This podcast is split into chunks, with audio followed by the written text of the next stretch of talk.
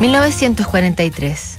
Alemania se rinde en Stalingrado. Polonia es ocupada por los alemanes y Joseph Mengele es nombrado médico oficial en Auschwitz.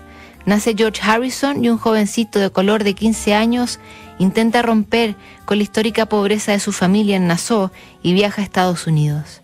Vendrían meses de empleos mal pagados en Miami y luego de noches sin dormir, decide irse a Harlem. Ahí mintió sobre su edad para poder ingresar a la Armada. Desesperado por volver a casa, descubre que no puede juntar el dinero para el pasaje y le escribe directamente al presidente Roosevelt. Mi nombre es Sidney Poitier y estoy aquí en Estados Unidos, en Nueva York. Soy de Bahamas. Me gustaría regresar allá, pero no tengo dinero. Me gustaría pedirle prestado 100 dólares. Se los mandaré de vuelta cuando llegue.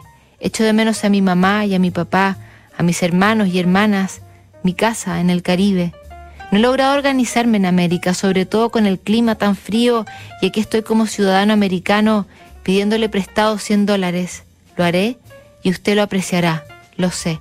Atentamente, su amigo americano Sidney Poitier. Nunca llegó una respuesta, menos los 100 dólares, pero a poco andar, el joven se unió al American Negro Theater y lentamente empezó a interesarse por la actuación.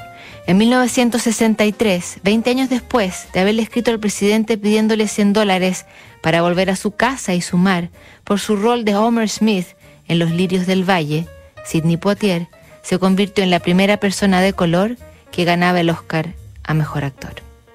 La próxima semana revisamos más cartas notables aquí en Duna. ¿Sabes lo que es?